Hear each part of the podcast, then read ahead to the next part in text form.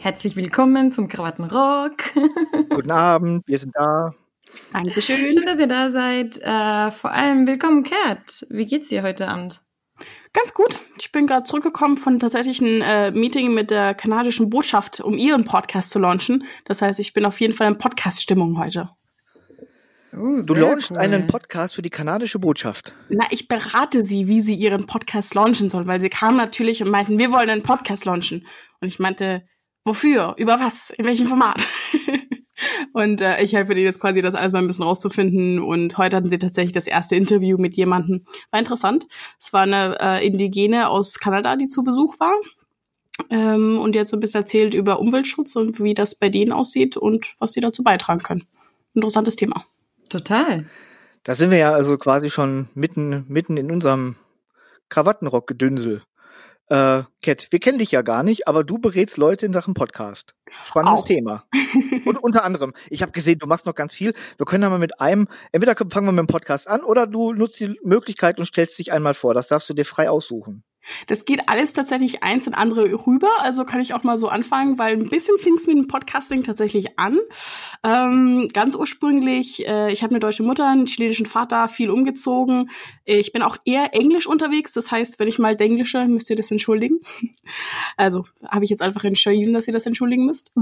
Und ähm, ich war in unterschiedlichen Ländern. Ähm, nach der Uni war ich in Peru, dann war ich mal in New York, dann war ich in London, dann kam ich nach Berlin.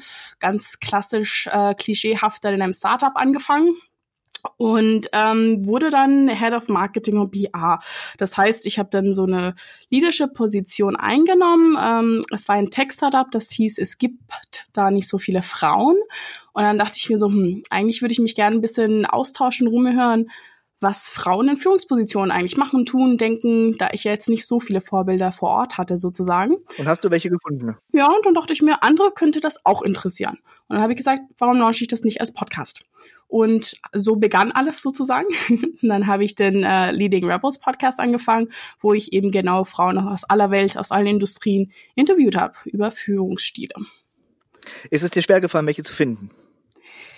Nein, also überraschenderweise. Also ich, also äh, was heißt überraschenderweise? Ich wurde das schon mal gefragt. Also es gibt natürlich prozentual weniger, aber ähm, ich hatte bis jetzt immer die sehr gute Erfahrung, dass Frauen sehr viel offener sind, auch einfach zu geben und zu machen, auch wo ich den Podcast noch gar nicht gelauncht hatte und quasi jetzt nicht sagen konnte, hier schaut mal dieses tolle Ding, ähm, sich trotzdem darauf eingelassen haben und trotzdem gewillt waren, mir Interviews zu geben. Also das muss ich sagen, äh, war sehr positiv. Sehr schön.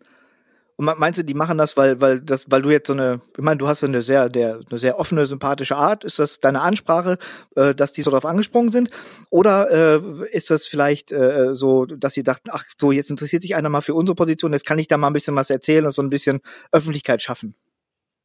Also es war wirklich eine Combo. Also die eine war, es war auf jeden Fall Netzwerken. Ähm, ich hatte das Glück, dass halt Berlin ist ja eine ganz gute Stadt zum Netzwerken und Leute kennenlernen. Das heißt, viele von den ersten habe ich entweder schon mal irgendwo bei irgendeinem Event getroffen oder die konnten mich halt vorstellen. Das heißt, es gab schon irgend so ein bisschen einen Link. Es kam nicht so ganz aus dem Blauen. Ich habe aber auch Leute aus dem Blauen angeschrieben und für die und auch für die anderen, das ist so ein bisschen so das Zurückgeben. Ne? Also es gibt eben, wie du, wie alle wisst, nicht so viele Frauen in Führungspositionen immer noch. Ähm, und das ist so quasi ihre Arbeit, um jüngeren Frauen, die das werden wollen, äh, Info und, und Ratschläge zu geben. Und das sehen sie halt auch so ein bisschen so wie zurückgeben. Und deswegen machen sie es auch gerne. Sehr gut, das ist total wichtig, ne? Fand ich auch. Und bis jetzt hat sich jeder gefreut und es kam immer gut, guten Anklang, also kann ich mich nicht beschweren.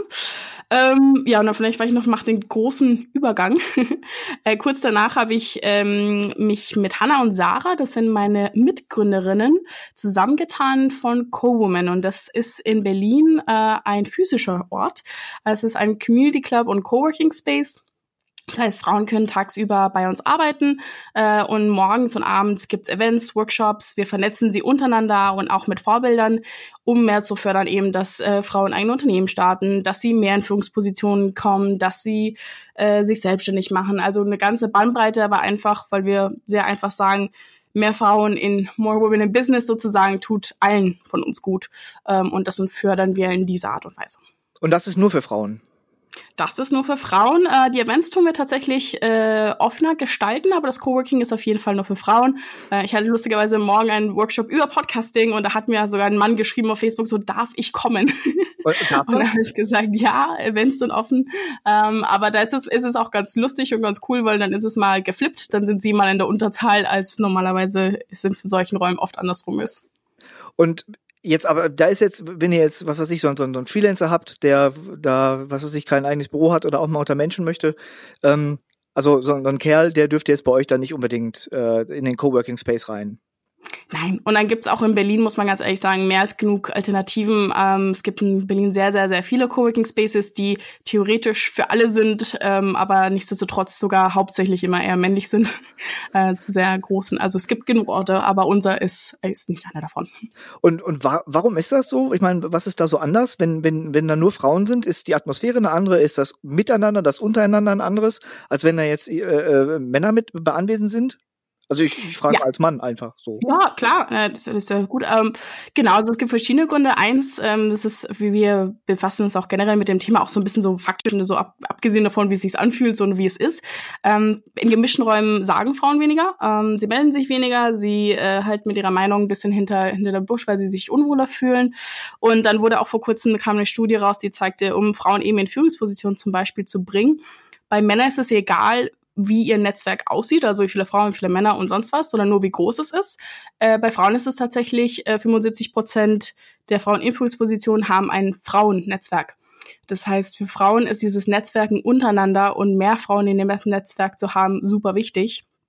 Eben wegen diesem Austausch, ähm, den sie noch brauchen und damit sie halt auch sich mehr trauen, weil wie gesagt, zum Beispiel mit dem sich weniger melden und so weiter, wenn du in einem Raum bist, wo du das machen kannst und äh, wir kriegen das mit, wo Frauen halt viel mehr sagen und viel mehr ausprobieren und das stärkt sie. Und, ähm, die leben ja nicht nur bei uns, sondern auch überall anders, aber dann gehen sie auch raus mit einem anderen Selbstbewusstsein und mit einem anderen Skillset sozusagen.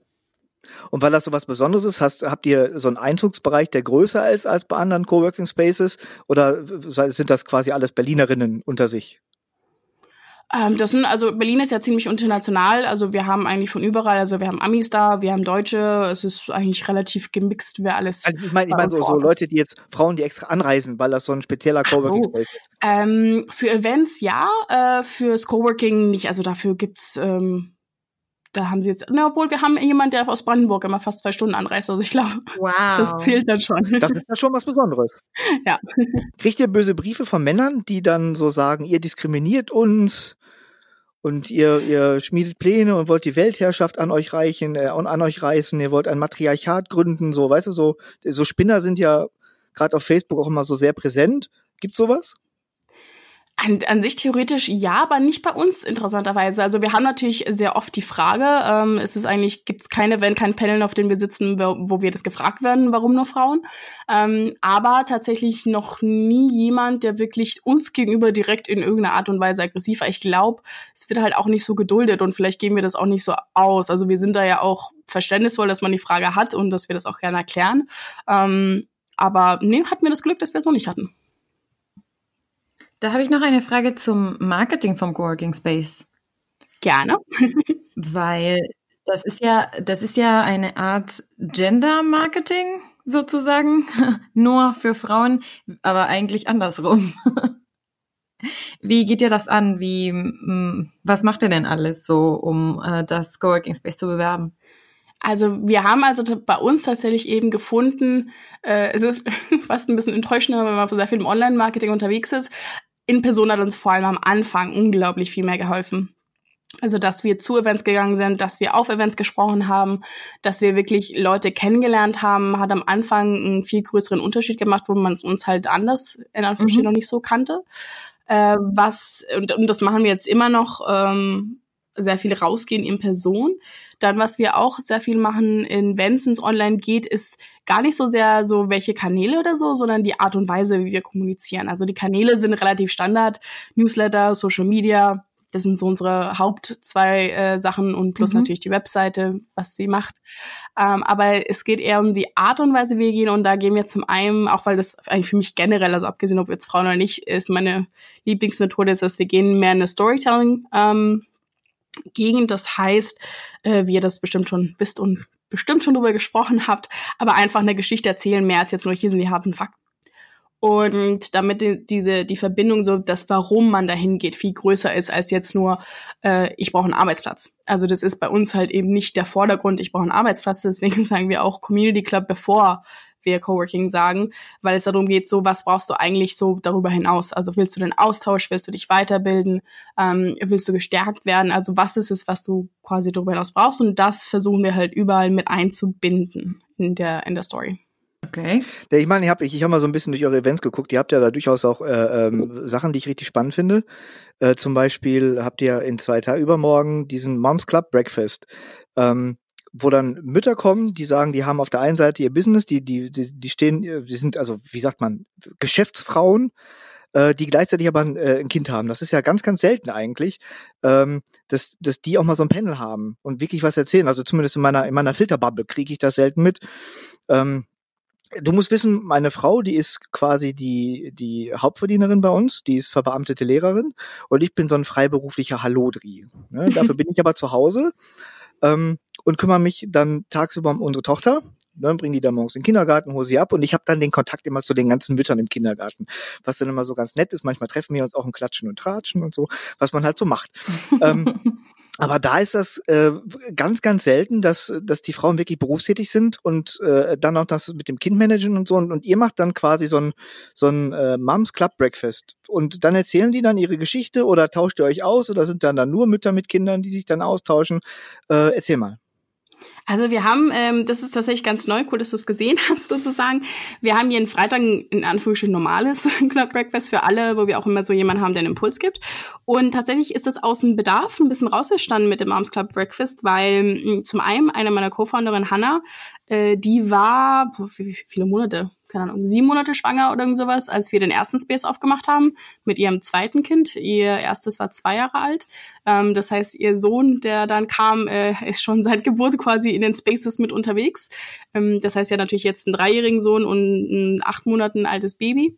Ähm, das heißt, sie lebt das sozusagen sehr vor, was es heißt, ja. äh, zu gründen und was zu machen mit der Zeit. Und wir hatten halt auch sehr viele Mitglieder, das machen. Also wir haben jetzt eine Frau, die quasi ein Fashion-Label startet. Ähm, auch spezifisch für äh, werdende Mütter und die gerade Mutter geworden sind. Und wir haben auch Frauen, die halt auch eben genau das joggeln müssen mit, die sagen dann zum Beispiel, da sind wir halt eher anpassen, die sagen, okay, ich kann immer kommen, bis halt ich meinen Sohn um drei oder vier abholen muss. Und ähm, da gab es genug, dass es mal so Bedarf gab. Und es gab auch viele, die sich dafür interessiert haben, die gesagt haben, ich weiß gar nicht, wie ich das machen soll oder wie kann man das machen oder wie passiert das dann. Und dann wollten wir denen quasi den Platz geben, wo sie äh, sowas überlegen und sich austauschen können. Ja, ich finde das, ich finde dieses Event an sich gut. Wenn man da steht, bring your babies. Ich meine, die, die kommen dann einfach, bringen ihre Kinder mit. Du hast ja sonst auch nicht die Möglichkeit, dein Kind irgendwie unterzubringen. Also, ne, ich, also als meine Tochter, die ist jetzt fünf, ähm, gut, also wenn jetzt mal was Dringendes ist, nehme ich die halt mit auf irgendeinen Termin. Das geht dann nicht anders. Wir waren letztens bei einem Fotoshooting, da habe ich sie mitgehabt, die ist dann auf dem Foto drauf. Mein Gott, die ist ja auch niedlich, das kann sie auch machen. Aber äh, so zu anderen Terminen kann ich ja meine Tochter schlecht mitnehmen. Und sowas finde ich dann natürlich cool, wenn man sagt, man macht eine Veranstaltung zum Thema äh, Gründen mit Kind, wenn ich das mal so vereinfacht sagen kann. Und dann bringt man die Kinder einfach mit und äh, weil da hat auch jeder Verständnis für dann. Da ist ja kein blöder Blick und sagt, oh, sind Sie denn Kinder, sind immer so laut und ich bin geschlabbert und die Krümel wegsaugen, bla, sondern dann ist es einfach so. Finde ich gut. Ja, machen wir auf jeden Fall. Also wir haben kein offizielles äh, irgendwie Kinderbetreuung oder irgendwas im Rahmen, aber es ist immer willkommen. Also ähm, Hannas Sohn, wie gesagt, ist ja klein, der ist auch oft da. Ähm, und sie hat das auch sehr oft so vorgelebt, dass sie auch, wenn wir mal Events hatten und irgendwas gesagt hat, muss er halt mitkommen, wenn ich da jetzt bin. Ne? Also es geht halt jetzt nicht anders. Ähm, genau, und das, das ist auf jeden Fall was, was wir auch voll in Ordnung finden. Ja, wäre ich auch gekommen, wenn ich gedurft hätte. naja, bei Events, naja. Ja, ähm, ich habe noch eins gesehen, das ist der Harry Book Swap äh, äh, Unclub, also das heißt so ein Buchtausch-Event, den ihr macht. Ist das regelmäßig oder ist das äh, auch nur einmalig? Das ist einmal im Monat, also regelmäßig. Und das ist so ein bisschen mein Herzensprojekt tatsächlich, weil ich ein bisschen Hintergrund in ähm, Publishing habe. Also ich habe mal bei Verlagshäusern gearbeitet und ich tue jetzt immer noch ähm, Freelance-Lektorin äh, sein. Oh Gott, auf Deutsch ist das immer schwierig. Das so äh, jetzt kommt die Freelance-Seite quasi rein. Ähm, und auch tatsächlich, weil ich einfach schon lebenslänglich viel lese. Äh, das heißt, das ist ein jeden Fall meine, eine meiner Passions. Und genau, und ich habe dann mal gefunden, dass wir, dass ich gerne einen Buchclub machen würde, spezifisch über halt Bücher, entweder geschrieben von Frauen oder mit Frauen in der Hauptfigur, weil so sehr ich Bücher auch liebe, das ist sehr ähnlich wie in sehr vielen anderen Sachen. Es gibt viel weniger äh, weibliche Schriftstellerinnen, es gibt viel weniger Frauen in der Hauptrolle ähm, in Büchern. Das heißt, da ist mhm. das Feld leider äh, noch sehr klein, also ne, im Gegensatz zu, zu Männern. Und dann wollte ich das, aber es gibt sehr viele coole. Und dann wollte ich das ein bisschen fördern und habe gesagt, warum bringt nicht jeder einfach ein Buch mit, das er, er super fand, äh, das sie super fand und kann es dann austauschen für ein neues. Cool. Total. Und dann natürlich immer Wein trinken und sich unterhalten. das hilft auch immer. ja, was, was steht da im Vordergrund? Wein trinken, Buch lesen, sich unterhalten? Hast du da eine Priorität? Naja, offiziell das Buch, nein. Ähm, die Bücher ja, ja, natürlich nee, schon, aber äh, dein Buch sozusagen vorstellen und für ein anderes austauschen ist jetzt keine Zwei-Stunden-Aktion, sag ich mal. das heißt, also ihr, ihr, äh, tauscht, ihr tauscht eure Bücher und dann lötet ihr euch richtig gut ein und quatscht ein bisschen. Genau, also halt. es ist auch ein sehr spaßiger Abend. Also das was, sagen wir auch was gerne. Männer auch machen, was Männer auch machen würden, nur äh, ohne das ganze Vulgäre und, Fenster, äh, und, und Fernseher aus dem Fenster schmeißen. ja. Nee, toll. Wie viele Leute äh, nehmen da ungefähr im Durchschnitt teil? Äh, der Buchclub ist noch ein bisschen, ist immer eine kleinere Runde, aber bis zu zehn ungefähr. Und dann von den Events, den anderen hängt es absolut davon ab. Also manchmal sind es äh, 20 bis 40, manchmal sind es mehr, manchmal weniger. Also das hängt schon sehr stark von den Events selber ab. Coole Idee auf jeden Fall. Dankeschön, freue ich mich auf jeden Fall. Ich, ich werde ich werd Bücher im Leben halten. Das ist meine Mission mit dem Buchclub. Bücher aus Papier.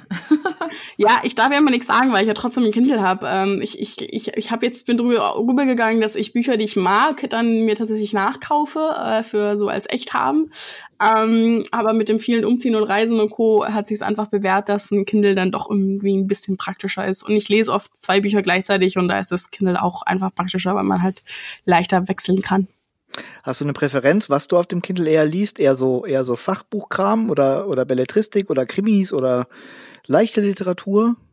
Ich also das ist so ein bisschen so, was ich, ja äh, genau, das ist so ein bisschen, was ich switchen kann, ist, dass ich immer ein Non-Fiction-Buch und ein Fiction-Buch lese. Also ich könnte jetzt nicht zwei Fiction-Bücher gleichzeitig lesen, dann glaube ich, würde ich die Storylines ein bisschen durcheinander bringen. Ähm, aber ich finde es immer ganz gut, so die Abwechslung zu haben, so mal ein bisschen was Fachliteraturmäßiges zu lesen oder wenn man halt eben jetzt nicht sich da ein bisschen lernmäßig vorankämpfen will, sondern auch mal entspannen will, dann einfach ähm, auch äh, Fantasy oder Belletristik oder alles Mögliche da eigentlich.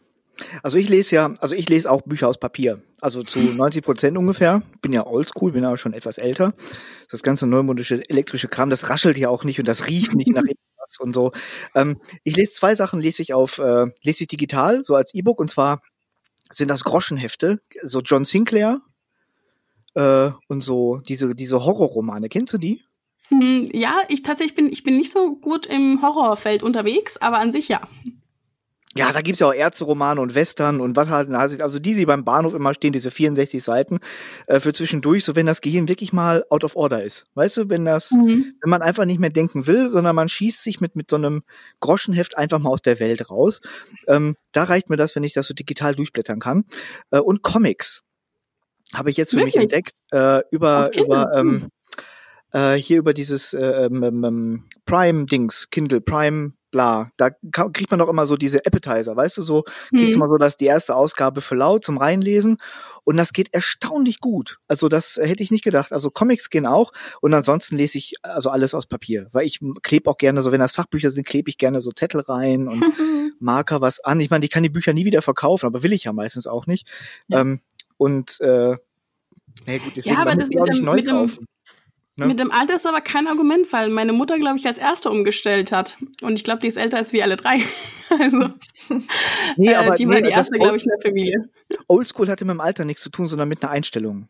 Ah, okay, also ich, gut. Ich, äh, ähm, ich, ich weiß, also ich finde so beim Buch, ich möchte mich dahin lümmeln und dann ich vor allem so dieses, ich mag dieses Umblättern. Das ist so wieder eine Seite geschafft, noch eine Seite geschafft und wieder näher zum Ende und wird immer spannender und dann kann man schön zurückblättern, wenn man irgendwas wieder vergessen hat, weißt oder ich lese ja meistens abends. Ich habe so für mich so ein Ritual, so äh, abends so eine halbe Stunde bis eine Stunde vorm Schlafen gehen muss ich lesen. Da wird alles Digitale weggeknipst und dann lege ich mich aufs Sofa oder setze mich aufs Sofa und dann wird gelesen. Und weil das abends ist, schlafe ich auch manchmal dabei ein. Das heißt, so mitten auf der Seite schlummer ich so weg und träume dann die Geschichte weiter. Kennst du das? Mhm. Obwohl ich muss mal, ich, ich sehr selten beim Lesen einschlafe. Ich glaube, komischerweise nicht. Ich schlafe eher so, wenn ich jetzt so einen Film oder Fernseher schaue. Ich glaube, das ist eher so mein Wegschlafmoment. Ja, nee, da kann ich nicht. Selten. Wenn da was flimmert oder so, da muss ich meistens drauf gucken. Aber so bei Büchern, wenn die dann, wenn ich sage, schön in der Geschichte, auch wenn die spannend ist, ne, dann, dann äh, ist so dieser Sekundenschlaf fängt dann an und dann träume ich die Geschichte weiter. Völlig unlogischen Kram. Da kommen andere Figuren da rein. Ich spiele da manchmal auch mit, mein Hund und so. Und dann zucke ich so zusammen, dann bin ich wach geworden und dann muss ich nämlich blättern weil ich dann manchmal und da muss ich halt suchen, wo ich war. Und wenn ich das digital mache, finde ich die Stelle nie wieder. Habe ich schon ein paar Mal ausprobiert, finde ich doof. Und wenn ich dann Seiten doppelt und dreifach lese, oh, das kann ich nicht haben. Ja, das, ja. ja. Aber wie gesagt, beim Kindle, ich sag nur, da muss man nicht blättern, das merkt sich, wo man war. Aber ich, ich, ich will auch hier niemanden überzeugen. Ähm, ich mag ja beides tatsächlich. Ich habe ja dann für beides Verwendung. Ja, aber nicht, also ich darf auch nicht noch ein technisches Gerät zu Hause haben. Also ich habe so schon fast jede Steckdose mit irgendwelchen Aufladegeräten belegt. Da, da hängt der Haussegen schief. Überall Kabel und alles bamselt da rum und ständig muss ich irgendwas aufladen und dann vergesse ich wieder ein Ladegerät irgendwo und dann ist der Kindle auch so klein und flach, dann steht der irgendwo rum oder rutscht zwischen zwei Bücher. Ich finde das nie wieder. Wie viel Kindle soll ich mir dann kaufen? ja, du brauchst so dieses, es gibt so diese Sticker, die kann man an seine Elektrogeräte reinsticken und dann kann man sie immer finden. Das sinkt so mit deinem Telefon. Dann brauchst du nur dein Telefon. Und wenn du das hast, dann findest du alles andere wieder. Mein Telefon kann ich über einen Rechner finden. Das kannst du ja über ähm, dieses Where's My Device über äh, Google hat da so eine so eine Funktion, selbst wenn dein Telefon auf stumm geschaltet ist, kannst du es per Rechner bimmeln lassen. Was sehr gut ist, das habe ich schon zweimal, musste ich mir kein neues Handy kaufen. Das ist äh, sehr hilfreich gewesen. Und was ist das? Was klebe ich da drauf? Das sind so wie so kleine Sticker, aber das ist, ich glaube, es ist NCF, ich weiß es gar nicht, aber das ist so quasi wie so ein kleiner Sender und ähm, das sinkt mit deinem Telefon und dann sagt dir dein Telefon quasi, das ist wie so eine Distanzmessung und dann kannst du dir, sagt dir da quasi, wo das ist und das kannst du halt auf alles Mögliche, das kannst du auf was du willst draufkleben. Was auch immer dir wichtig ist, kann auch so ein Schlüsselbund sein oder Fahrradkind. Meine Tochter. auf meine Tochter drauf und so, das wird auch gehen. Genau. Ähm, wie, wie, genau, wie, wie genau sind die? Wie, also wie, wie, wie genau kann, kann, kann das das ordern? Ähm, ich glaube, muss, müsste ich mal nachschauen, aber ich glaube, was auch interessant ist, ist, wenn du kannst auch einstellen, wenn du zu weit weg von irgendwas bist, dass es dann bimmelt.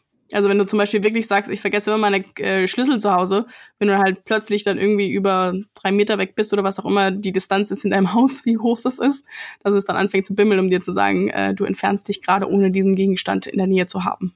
Oh, bitte versorg uns mit einem Link. Ich klebe das auf meine Tochter und auf meine Schlüssel. Sehr gut. Das Ob gut. das jetzt das, das, das Duschen und so bei der Tochter aussieht, weiß ich nicht, aber man kann es versuchen. Ach, dann duscht die nicht mehr. Das bröckelt alles irgendwann. Das ist gut. Aber ich fand übrigens die, die äh, kurz um, um zurückzudrehen, äh, ich fand die Frage interessant und ich würde sie ganz gerne euch stellen. Ähm, wenn ihr jetzt quasi die Aufgaben hättet, ein Produkt, sind wir jetzt wirklich ein Produkt, nicht wirklich, aber wir nennen es jetzt mal so, ein Produkt an Frauen zu vermarkten, was würdet ihr denn da anders machen oder bestimmtes oder wie auch immer? Sascha, du zuerst. Boah, ich habe keine Ahnung. Ich, ich weiß ich nicht. Was für ein Produkt haben wir denn? Naja, wenn ihr jetzt Coworking vermarkten müsstet, sagen wir dieser Community Club und Coworking Space für Frauen. Ja. Wie würdet ihr das, was wäre eure Instinktive so, wie tue ich die anziehen? Ach, wenn ich spontan habe, kommen doch nur blöde, blöde äh, äh sexistische Klischees raus. Sowas darf ich nicht spontan machen. Nee, wirklich. Okay, dann Kiki, dann vielleicht musst du die Frage beantworten. Ja. Ich meine, ich weiß, ich habe gerade, nein, ich habe gerade bei dir die die Events noch mal geguckt auf der Seite und äh, das das was mir ins Auge gefallen ist, war ein Champagnerfrühstück. Ich meine, weißt du, wenn ich jetzt sowas sage, ist das nicht schön. Na, ihr habt das da stehen. Ja, für den, ja. weil, ach so, es, es ist ja bei euch nicht. Äh, in Berlin hat dieses Jahr entschieden, dass der 8. Mai äh, Feiertag ist. Also der Weltfrauentag haben sie jetzt offiziell zum Feiertag gemacht. Deswegen feiern wir. März? 8. März, ne? 8. März, genau. März und Mai ist immer schwierig bei mir. Genau, 8. März. also jetzt gleich. Ja, das bei uns nicht so leider. Ähm, aber ich finde es trotzdem cool, weil ähm, einige äh, feministische Bewegungen rufen ja dazu auf, am 8. März aus Protest nicht arbeiten zu gehen. Kann sich natürlich nicht jede Frau leisten, aber ich finde, so ein Signal ist schon, sagt was. Ähm, was du gerade gefragt hast, also ich finde deinen Ansatz auf jeden Fall ziemlich cool. Äh, es basiert ja eben auf diese ganzen Studien, dass äh, wie sich Frauen ähm, anders benehmen im Business-Kontext, wenn sie halt von Männern über ähm, in der Unterzahl sind. Äh, von daher finde ich das schon ganz cool. Ich bin, äh, ich arbeite auch in einem Coworking Space hier in Dortmund. Und ähm, ja, Coworking Spaces äh, sind eben ähm, eher so von Startups äh, mehrheitlich besetzt und da sind Frauen tatsächlich im Unterzahl. In meinem tatsächlich nicht, weil es auch äh, die Außenstelle ist sozusagen von einem ähm, Corporate Publishing, von einem Corporate Publishing Unternehmen aus München. Und daher sitzen einige Frauen auch wieder äh, bei uns. Ähm, und da ist, das sind gerade die, ähm, die standhafteren Verbindungen, glaube ich. Also es sind zum Beispiel meistens halt wir Frauen, die uns zum Mittagessen äh, alle gemeinsam treffen zum Beispiel. Und äh, klar sind da auch einige Kooperationen entstanden. Ich glaube, ich glaube, deine, dein Marketingansatz ist schon ganz cool. Also das, ja, vielleicht eben auch ein bisschen in diese Richtung von, ähm, ja, wir Frauen dürfen uns halt nicht äh, als Konkurrent sehen, sondern wir können ja zusammenarbeiten und was Geiles auf die Beine stellen. Und das machen wir ja mehr, wenn wir einen Ort haben, wo wir uns immer wieder sehen und auch zusammenarbeiten können an den eigenen äh, Projekten oder auch an gemeinsamen Sachen. Ja, sehr cool. Und wie würdest und äh, wäre das so der Ansatz, wo du sagen würdest, das ist, das wäre die die Message, die du quasi nach außen vertreten würdest? Ähm, zusammen können wir mehr oder besser. ja, das ist das, also tatsächlich uh, Stronger Together genau. ist tatsächlich eine unserer auch, die wir benutzen. Sehr cool.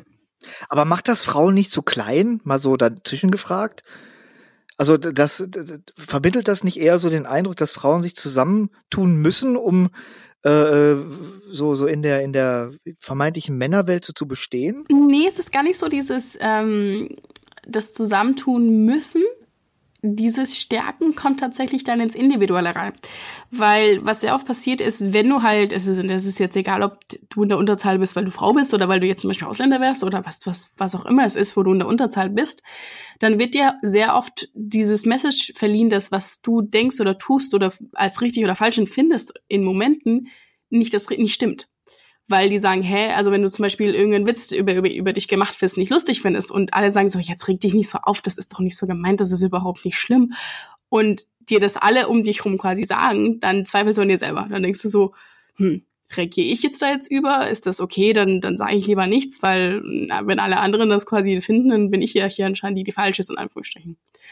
Und dieses Stärken kommt dadurch, wenn man halt sich dann austauscht und findet so, ach so, okay, das bin ich jetzt nicht die, weil die ich ja da alleine bin, weil ich falsch bin, sondern weil ich halt die einzige bin, die X in diesem Setting ist und mich die andere Person das nicht verstehen und da und die das nicht verstehen, weil es halt zu wenige von mir da gibt, die denn das auch mal gesagt haben, dass es anders ist und dass es nicht so, wie sie es sehen, der einzige Weg ist oder der richtige Weg und warum das auch anders gehen soll. Und das kommt daher, kommt diese Stärken, dass man sich nicht so quasi, dass Minority quasi so die Stimme wegnehmen lässt wenn das Sinn, Sinn macht.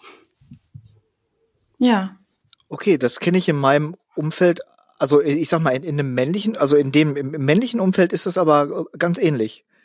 Also ich glaube, dass das, dass das eher so ein, so ein äh, äh, so ein Synonym der der aktuellen Gesellschaft ist. So dieses äh, andere so ein bisschen niedermachen und Sprüche drücken und dass sich auch auch Männer gar nicht äh, gar nicht dann dagegen wehren. So die müssen halt einstecken und die Fresse halten und den Dicken markieren äh, und fühlen sich selbst dabei halt auch scheiße. Ähm, das ist gar nicht so wahnsinnig viel anders, wenn man jetzt so in Männer rein, muss nicht bei allen sein. Es gibt auch diese dominanten Arschlöcher, die einfach scheiße sind und unter die sollte man wirklich einen Haken machen, hast du natürlich recht.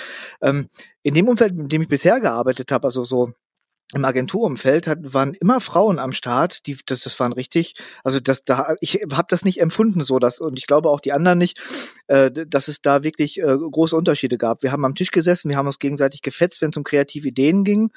Äh, und äh, da hat mal der eine gewonnen, mal der andere oder die eine und die andere. Ähm, das habe ich persönlich nicht so wahrgenommen. Vielleicht liegt das auch, vielleicht bin ich ja auch, ich bin ja als Kerl, habe ich da, vielleicht sehe ich das anders. Ähm, das, das wird mir dann, wird ja Männern oft vorgeworfen, dass sie das nicht, äh, nicht wahrnehmen. Aber so aktuell sehe ich, also wenn ich so an die letzten äh, äh, Kooperation. Ich bin ja auch so als Freelancer immer mal so ne, mit mit in, in verschiedenen Konstellationen unterwegs und äh, ich finde das eigentlich immer sehr angenehm, wenn äh, wenn ich mit mit äh, mit Frauen arbeite, weil das Arbeiten ist schon ein anderes. Aber vielleicht bin ich auch nicht so ein ganz typischer Kerl. Ich weiß es nicht. Also so. Ja, aber das ist, aber du, was du, ich bestätige das auf jeden Fall. Was du sagst, ist, was wir auch sagen, wenn wir sagen, ähm, das hilft allen, wenn Frauen quasi mehr repräsentiert und gehört und bla bla bla sind, ja. ist, weil wir auch genau diesen Punkt haben, dass Männer halt auch anders sein können.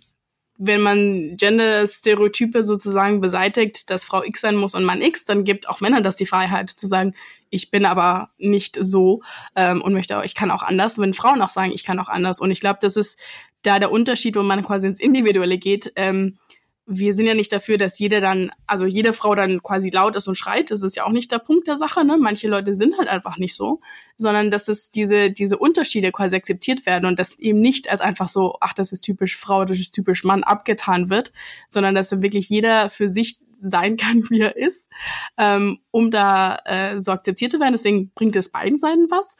Und äh, was du jetzt auch sagst, natürlich gibt es auch äh, sehr gute Umfelder, wo das mehr akzeptiert wird. Und da ist es halt einfach tatsächlich so meistens, also es gibt natürlich immer Ausnahmen, ähm, aber das Frauen halt dann eben dieses Ceiling erreichen. Das ist in den, ich weiß nicht, wie es bei dir in der Agentur war, aber dass es oft so ist, so ist am Anfang wird ungefähr gleich eingestellt und es kommen auch ungefähr am Anfang alle ungefähr gleich weiter und jeder arbeitet gut und irgendwann mal verliert man plötzlich die Frauen. Und dann ist zwar äh, die Einstiegs- und mittlere Ebene vielleicht noch einigermaßen ausgegriffen, aber dann plötzlich wird's ganz weit oben nicht mehr so ausgeglichen. Und dann verliert man diese Frauen. Und das ist halt eben so oft die Frage halt, an was das dann liegt. Wie war es denn bei dir? Wart ihr dann also durchgängig durch die Firma ungefähr gleich repräsentiert? Ich, ich bin ja seit, seit jeher quasi Freelancer. Ne? Also von daher stehe ich ja, was so eine Hierarchie in der Agentur geht, äh, angeht, immer außen vor. Und äh, ich war, ich habe vier Jahre lang mit einer Agentur aus Dortmund gearbeitet. Da war die die Frau eine der drei Geschäftsführer. Und momentan arbeite ich mit einer Agentur aus Duisburg zusammen. Und da ist die Frau, mit der ich arbeite, die Kreativchefin. Also da wüsste ich jetzt nicht, dass, dass es da irgendwelche Probleme gibt. Oder naja, ich muss ja nicht gleich Probleme nennen, aber ähm, ja, ich meine, also bei der, bei der ersten Agentur, ja, ich meine, höher als Geschäftsführer ging es nicht, weil die waren dann nur zu dritt. Also was, was die Geschäftsführung anging. Hm. Also da hatten die ja keinen Vorstand oder irgendwie keine Agentur, die dann auch drüber stand. Die war ja Mitgründerin. Und äh, bei der anderen weiß ich nicht, ob die, ob die jetzt irgendwie in die Geschäftsführung aufsteigen will oder wollte. Ich habe, weiß ich nicht, keine Ahnung. Ich glaube, es geht aber auch oft in so einer, in so einem, dem Leben eines Unternehmens oder in so einer Laufbahn eines Unternehmens, wie äh, Kat gerade beschrieben hat. Ich glaube, oft geht es auch darum, dass die Frauen anfangen auszusteigen, wenn sie Familie gründen, sozusagen. Und ich glaube, ähm, in der Hinsicht ist es natürlich auch super hilfreich, äh, solche ähm, Angebote zu haben, wo der Wiedereinstieg in das äh, Businessleben erleichtert werden kann, wie zum Beispiel sich mit anderen Frauen vernetzen, die dann auch äh, gute Tipps haben ähm, können, wie man äh, das ganze Work-Life-Balance sozusagen im Griff kriegt. Und wenn nicht äh, so ein Coworking Space, äh, kann, könnte ich mir zum Beispiel auch gut vorstellen, dass ähm, sich die Menschen untereinander auch organisieren können, um zum Beispiel äh, Kinderbetreuung auch während der Arbeitsstunden zu organisieren. Ja, es war auf jeden Fall bei uns auch ähm, ganz ursprünglich wollte Hanna das auch mit Kinderbetreuung machen. Das ist logistisch ein bisschen komplizierter als, als die Tatsache. Deswegen ähm, ist es bei uns noch nicht so großer Teil davon, äh, außerhalb davon, dass wir sagen, es ist willkommen.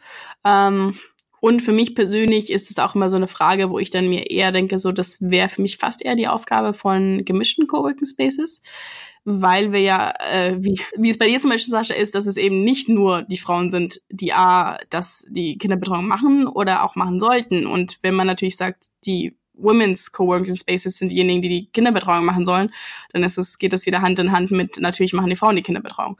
Ähm, was faktisch gerade ja die Mehrheit ist, aber theoretisch eigentlich wollen wir das ein bisschen öffnen. Deswegen sehe ich das eher so ein bisschen Challenge an die gemischten Coworking Spaces, dass sie sagen, dass die Kinderbetreuung haben für eben die Mütter und die Väter. Ja, klar.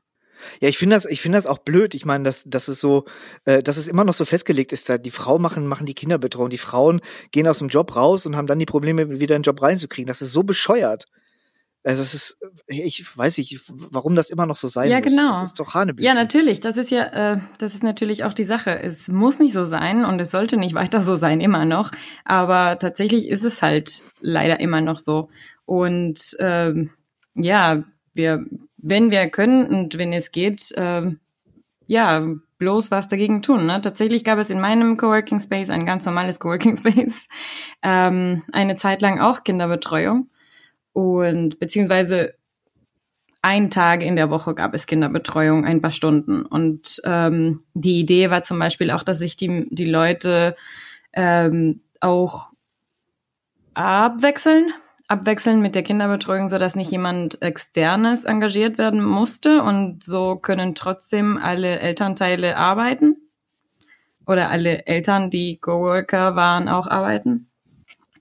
Aber ja, ich, ich stimme dazu auch komplett oder euch beiden, dass das Ganze mit den Klischees und mit den Stereotypen und den Standards einfach weg muss. Und da müssen wir uns aber, aber das, alle engagieren. Liegt das nicht noch eine Ebene viel früher?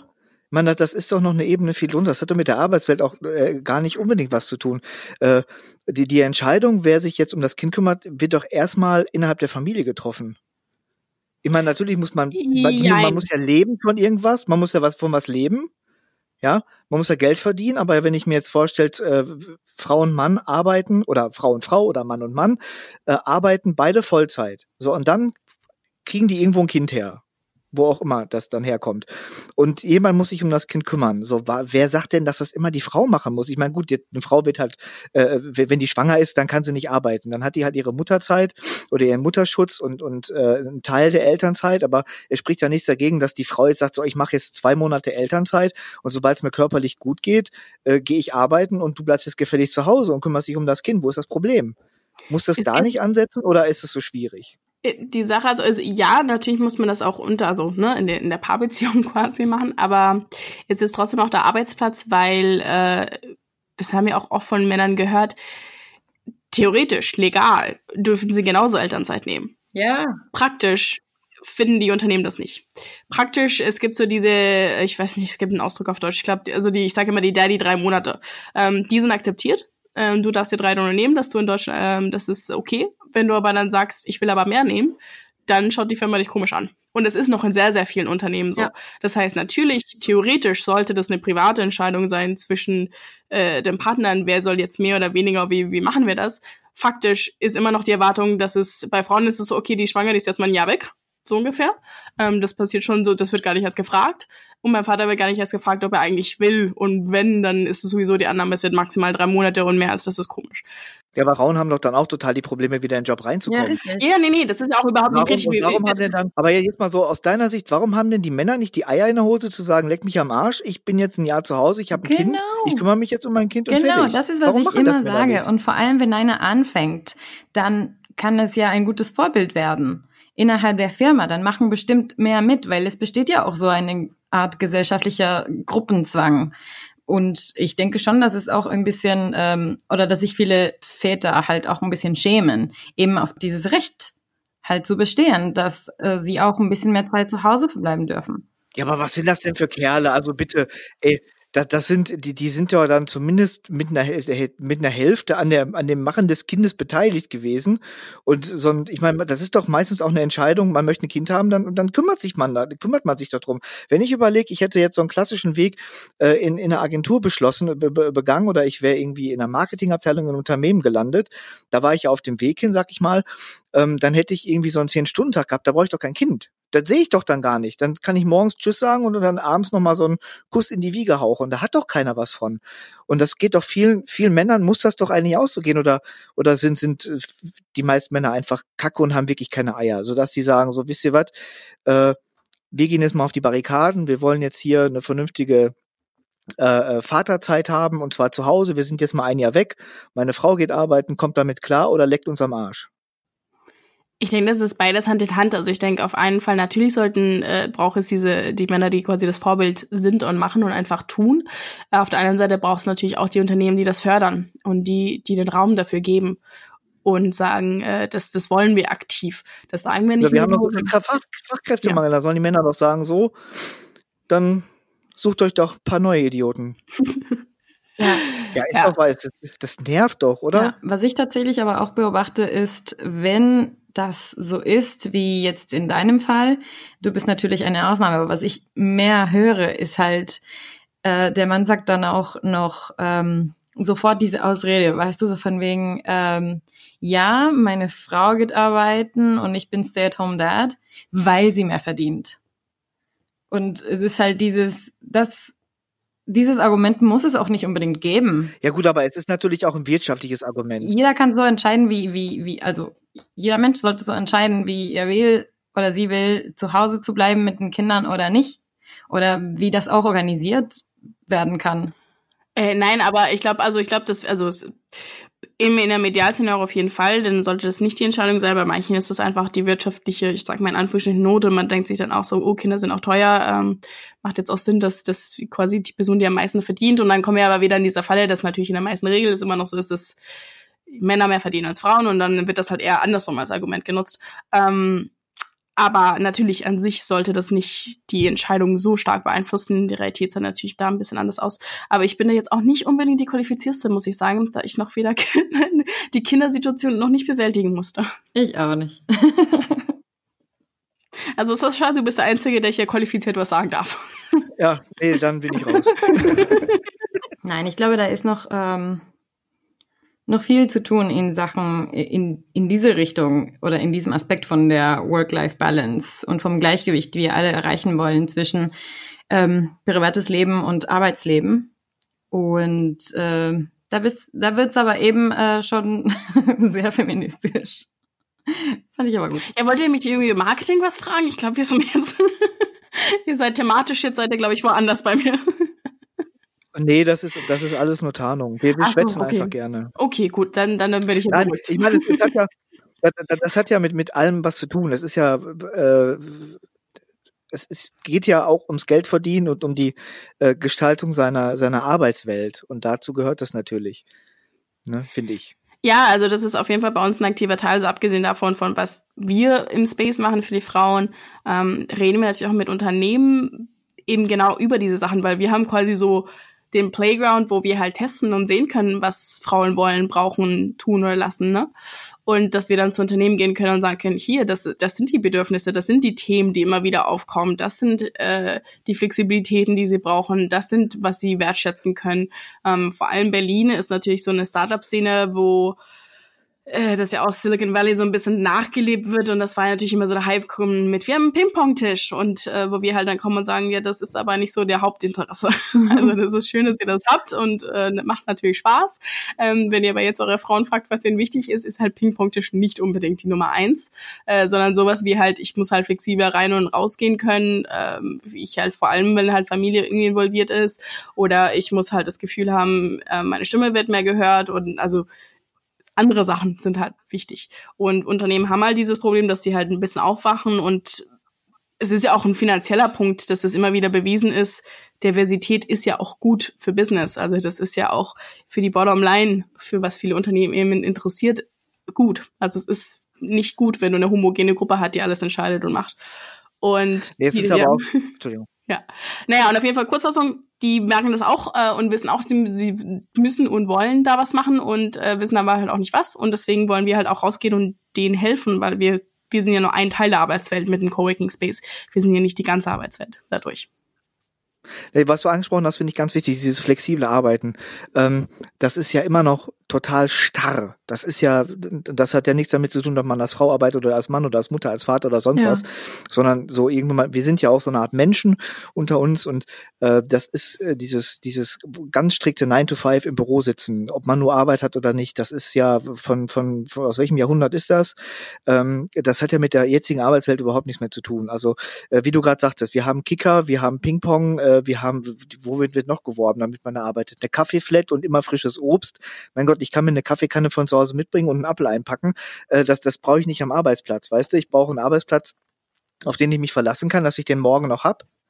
Und ich muss aber auch einen Arbeitsplatz haben, den ich mir frei wählen kann. Also, also vor allem was den physischen Arbeitsplatz ja. angeht. Ähm, Homeoffice. Warum ist das gerade, was haben wir jetzt? Zwei Drittel äh, der Jobs in Deutschland sind Dienstleistungsjobs irgendwie oder oder knapp. Äh, so weit sind wir da gar nicht von entfernt. Äh, warum muss ich da morgens äh, im Berufsverkehr äh, in mein Büro fahren und mit den Arschplatz sitzen und äh, dann nachmittags wieder Berufsverkehr eine Stunde im Stau stehen, um dann nach Hause zu fahren äh, und dann noch per Mail erreichbar sein. Das ist ja ein völlig antiquiertes Bild und dass da viele Leute äh, aussteigen, gerade auch ähm, äh, Familien, Ne, also wenn du ein Kind zu Hause hast, hast du einfach keinen Bock auf Stau, dann hast du auch keinen Bock auf feste Arbeitszeiten, weil du das einfach gar nicht regeln kannst. Wenn du dir die Kinderbetreuungssituation anguckst, äh, die, katastrophal sind, wenn du dir, äh, dann hast du die, die Kindertagesstätte hinter dir, dann kommt dein Kind in die Schule und hat in den ersten drei Wochen nur zwei Stunden jeden Tag. Das mach mal mit einem festen Job, wo du da sein musst. Das ist einfach zum Kotzen. Und da müsste sich halt auch was tun. Und äh, ich glaube, das ist auch äh, einer der Gründe, weshalb so viele äh, wirklich gründen, die einfach die Schnauze voll haben, äh, sich gängeln zu lassen und, und äh, sich in Arbeitsmodelle quetschen zu lassen, die einfach nicht mehr zeitgemäß sind. Und die sagen, nee, komm, äh, ich habe hier eine Leidenschaft, ich habe hier eine Passion, äh, da mache ich jetzt ein, ein Businessmodell raus. Damit ich merke, ich probiere das aus, ich glaube, damit kann ich Geld verdienen und ich mache das mit Leidenschaft und ich ziehe das durch. Und äh, war das bei dir sehr anders? Ich meine, du hättest ja auch jetzt, ich sag mal, wie mein Vater sagte mal, hättest ja auch was Vernünftiges lernen können. Äh, ja, natürlich. Nein, also zum einen, ähm, ich habe ja wie mit dem Podcast und anderen Sachen schon öfter Sachen eigenständig gestartet. Und äh, eigentlich war das gar nicht so überlegt in dem Sinne, ich bin sehr risikounavers, was, was viele Leute ja abhält eher vom Gründen und so weiter, weil das Risiko halt dann gefühlt größer ist. Ähm, und ich wollte einfach mal ausprobieren und dachte jetzt, so viel zu verlieren habe ich jetzt auch nicht wirklich. Also angestellt werden kann ich jederzeit wieder. Da habe ich mir jetzt nicht so die, die Sorge gemacht, dass das ein Problem sein würde. Ähm, und wollte das einfach mal gerne ausprobieren und eben diese Flexibilität. Und für mich ist es sehr wichtig, also so ein bisschen, das wird auch, ähm, wenn es um Workplace Satisfaction geht, ist eine der Sachen, die oft auch gesagt werden, das Gefühl haben, halt Ownership zu haben. Und das fehlt ja auch noch sehr oft. Ne? Also vor allem, wenn du irgendwo hierarchisch, hierarchisch, oh, schwieriges Wort, unterwegs bist, ähm, dass du das Gefühl hast, du kannst selbst bestimmen, was du eigentlich machst und was dabei rauskommt. Und äh, ich glaube, mein Bedürfnis dafür ist noch mal größer als von vielen anderen, dass halt eben dieses Sicherheitsbedürfnis überwiegt, ähm, dass ich halt da eigentlich Selbstbestimmung ein bisschen größer stelle, Welt einen Stellenwert hat. Und deswegen war das auch ein Grund, warum ich das gerne machen wollte. Sehr cool. Um mal den, den, den, den, das, das Rad der Zeit ein bisschen zurückzudrehen, und zwar ungefähr 52 Minuten. ähm, du machst Podcast-Beratung, damit haben wir angefangen. Unter Damit anderem. haben wir angefangen. Ja, genau. Also ich, ich, das ist, gibt's dafür ein, ein deutsches Wort? Gibt's bestimmt. Aber ich bin auf jeden ja, Fall. Beraterin. nein, nein, ähm, multipassionate. Ähm, das heißt, ich bin auch bei Komen eingestiegen unter der Kondition in Anführungsstrichen, dass ich ein bisschen weniger einsteigen wollte als meine zwei Co-Founderinnen, weil ich schon wusste, das wird nicht mein einziges Projekt sein. Und äh, ich bin immer schon so gewesen, dass ich also schnell gelangweilt ist nicht das richtige Wort, weil ich trotzdem Projekte länger durchführe. Es ist halt nicht, dass ich irgendwas mache und dann nach einer Woche sage, das reicht. Aber ich brauche die Abwechslung. Ich glaube, das ist eher so der Punkt. Ähm, ich brauche die Abwechslung, dass es nicht immer dieselben Leute sind, dass es nicht immer dasselbe Thema ist, dass sich quasi im Rad dreht, äh, sondern dass ich eben andere Sachen habe. Und deswegen habe ich gesagt, okay, Coleman wird ein Großteil sein, aber wird eben nicht der einzige Teil sein. Äh, und dann habe ich gesagt, was ich quasi beruflich gemacht habe, was eben Marketing war, werde ich äh, Freelance weiterführen und äh, weil ich Podcasting quasi ja für mich entdeckt hatte und da eine Expertise neu aufgebaut habe, ähm, dass ich das dann auch quasi weitergehen werden möchte. So, so. Das heißt, das heißt, du, du steigst äh, relativ schnell, relativ tief in neue Themen ein erschließt sie dir in relativ kurzer Zeit und guckst dann, ob du das weitermachst. Und äh, wenn nicht, sagst du, okay, wir hatten jetzt eine schöne Zeit, liebes Thema. Ähm, ich wandere mal weiter zum nächsten. ja, also ich führe sie schon länger fort, aber ich glaube, ich bin sehr gut in ähm, was mir am meisten Spaß macht und was ich ganz gut mache, ist Strategie und Basis aufbauen. Ähm, das ist auch, was ich am liebsten auch als Podcasting, als Consultant, wenn, wenn ich sage Consultant, ist es wirklich, das ist mein Liebstes, ist mit Leuten das zu besprechen, was ihr was das werden soll und wie das werden soll und wie man das machen kann und dann quasi einen Plan aufstellen. Das ist eigentlich meine, was ich am, mir am meisten liegt. Dann die Umsetzung kann ich auch machen. Ähm, Aber wenn es wirklich dasselbe Ding ist, kontinuierlich, das ist, wo es ein bisschen schwieriger wird. Weil für die meisten Sachen ist ja das wichtig. Man muss ja immer kontinuierlich, immer wieder und weiter. Das passiert ja alles nicht über Nacht. Und das kann ich immer zum bestimmten Degree. Und zum Beispiel bei Coleman machen wir das jetzt so, dass wir, das war immer schon das Ziel, das, das ist ja das Schöne, wenn man gründet, dass man halt irgendwann wechselt, dass man im Idealfall irgendwann nur noch, nur noch strategisch unterwegs ist und äh, Ausführung, Unterstützung hat. Und das ist eigentlich für mich so äh, die Idealposition, sowohl im Freelance als auch im Gründen. Das heißt, so in der Exekutive hast du Schwächen, wenn es dann halt so äh, regelmäßig wiederkehrende, immer gleiche Tätigkeiten sind. Ja, ich brauche, da muss ich Neues ausprobieren, neue Themen, neue, neue Angehensweise, neue irgendwas auf jeden Fall mal ein bisschen aufmischen. Spannend. Dir wird nie langweilig, würde ich sagen. ja, also meine Eltern, die Armen. Kennst du, kennst du Kennst du den TED-Talk von Emily Wapnick? Äh, ist das mit Putty Like? Über Multi-Potentialites? Äh, Putty Like. Ja, ja, ja, ja, habe ich, kenne ich, ja. Kennst du, ne? Ja, habe ich mir gedacht. Ja. Ja, das, das ist ja auch was, wenn wir von neuer Arbeit rennen, das ist ja auch, äh, das, das, das scherze ich ja mit meinen Eltern, weil ähm, die, die sind super supportive und äh, finden das ja auch toll, aber dieses viele Themen haben und viel wechseln und viel machen ist ja auch neu.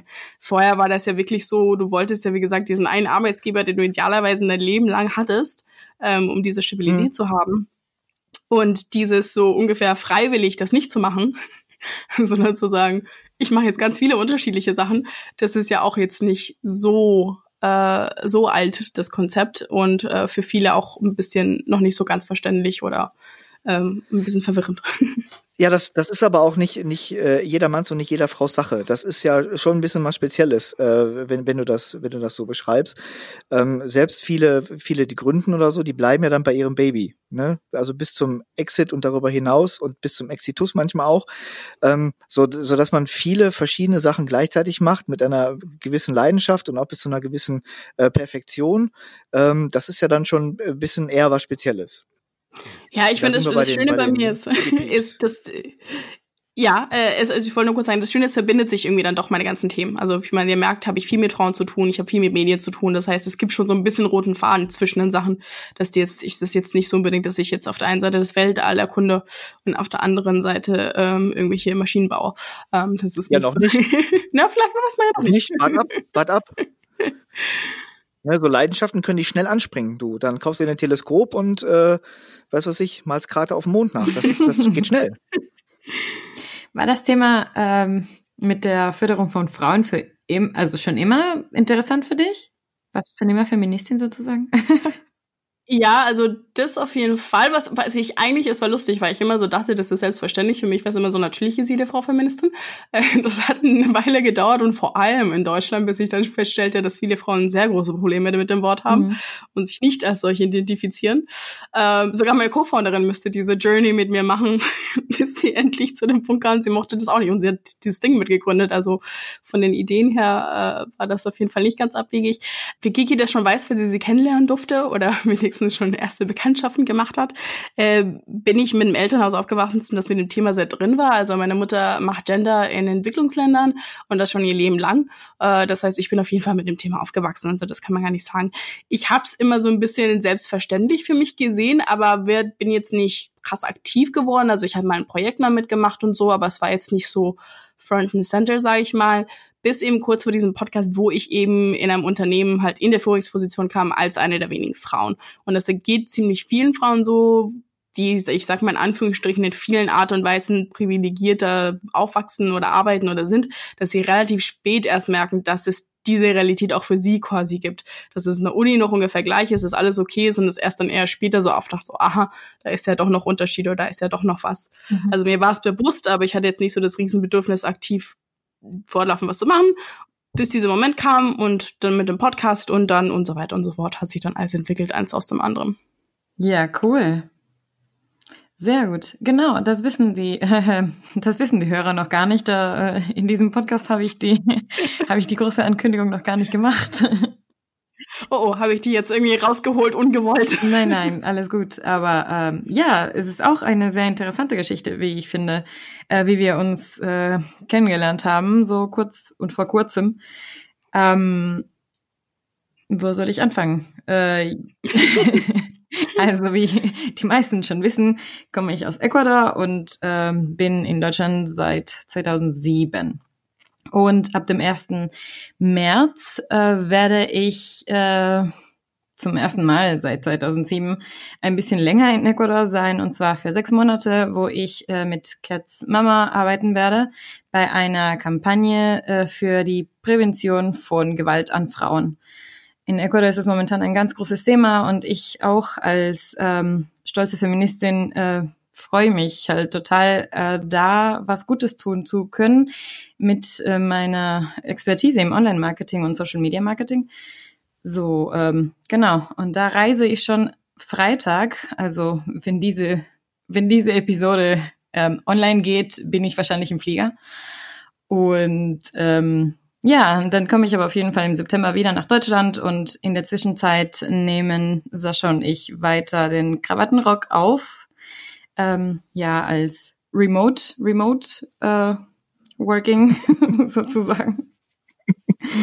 Genau, das werden wir hoffentlich auf, ähm, schon hinkriegen. Und ich fand das äh, auf jeden Fall super interessant, als äh, mir deine deine Mama von dir erzählt hat, Kat, und äh, alles, was du machst. Und dann dachte ich mir, ja, sie müssen wir auf jeden Fall in den Krawattenrock einladen. Ich fühle mich Fall sehr geehrt.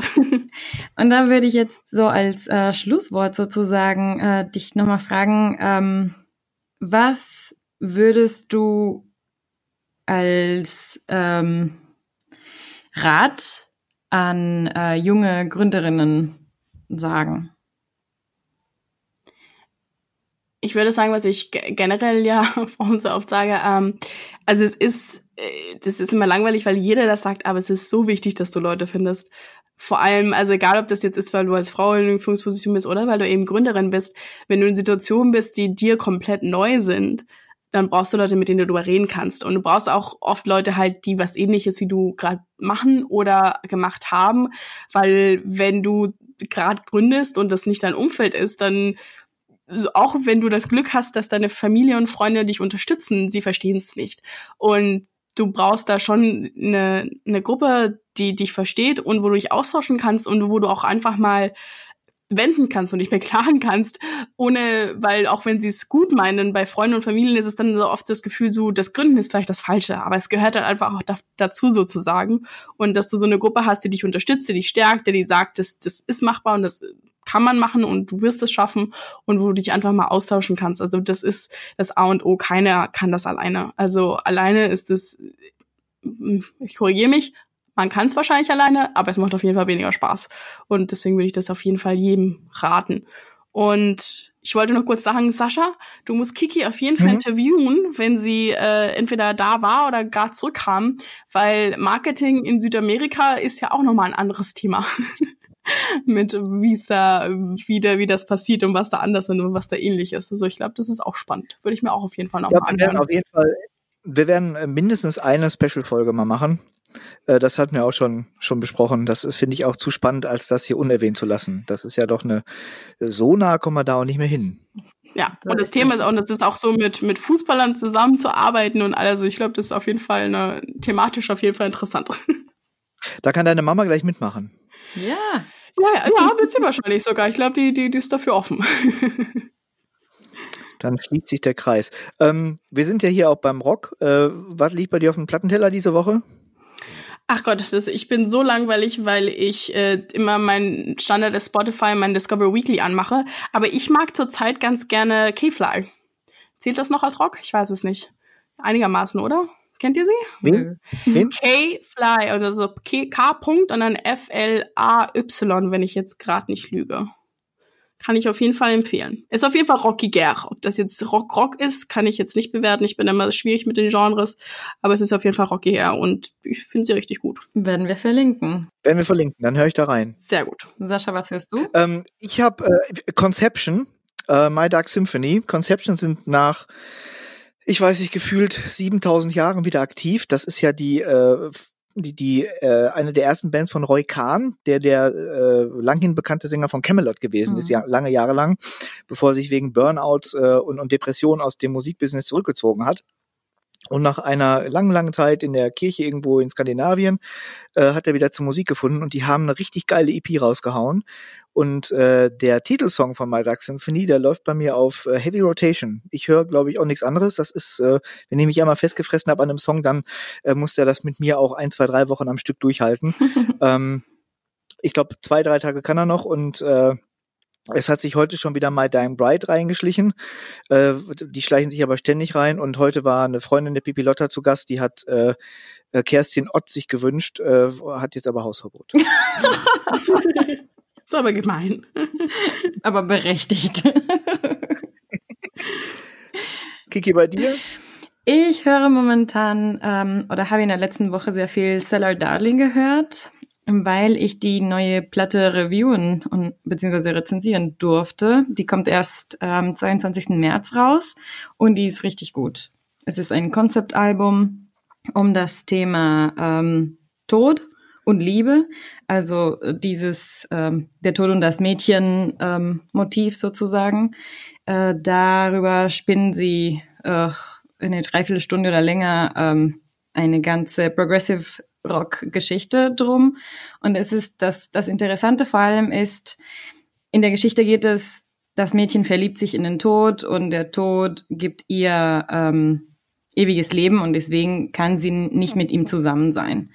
Und wie diese Geschichte so äh, gesponnen wird und mit, mit dem ganzen Songwriting ist die Sängerin Anna Murphy, ähm, sie hat äh, auf in einem Interview mit mir äh, erzählt, wie dieses Thema ihre ähm, Psyche so ein bisschen ähm, angeschlagen hat.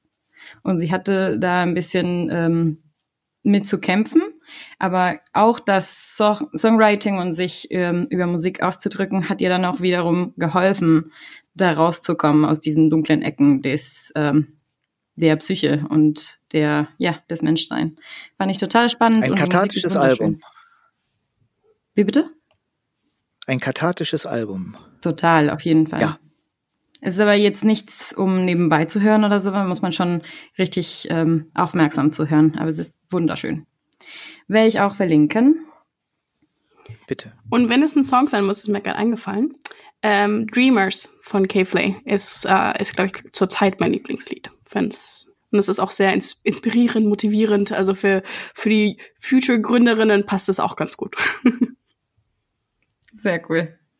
Wo findet man dich, äh, Kat, im Internet, auf Twitter, auf Facebook? Man finde ich mich überall. Ähm, nein, also die, die, meine Webseite, wovon was alles weglinkt, also wo Co-Woman und Leading Rebels und alles zu finden ist, ist das einfachste, ist einfach catbrendel.com, also K-A-T-B-R-E-N-D-E-L.com und da sind auch meine ganzen Social Media Profile äh, verlinkt, aber Instagram, Twitter, LinkedIn, Facebook ist auch mit demselben Namen, also eigentlich nur mein Name. ist relativ einfach. Und Sascha? Auf Twitter ähm, bin ich zu finden als äh, Bob Grillen und äh, wer mich mal buchen will oder mit mir schwätzen will über Platten und äh, ganz schlimme B-Movies findet mich auf nagelundkopf.de. Und ich bin kikigg87 auf Twitter und auch überall anders. Und wir verlinken alles in den Show Notes. Ähm, den Krawattenrock findet ihr auch at Krawattenrock auf Twitter und auf krawattenrock.de. Schönen Dank fürs Zuhören. Schönen Dank, Kat, fürs Dasein. War Danke sehr interessant. Euch. Hat mich sehr gefreut. Mich auch. Und äh, weiterhin einen sehr super Podcast machen. Und ich freue mich auch schon auf die Folge mit Kiki über südamerikanisches Marketing. ich mich auch. Ich mich auch. Bis demnächst. Tschüss. Tschüss.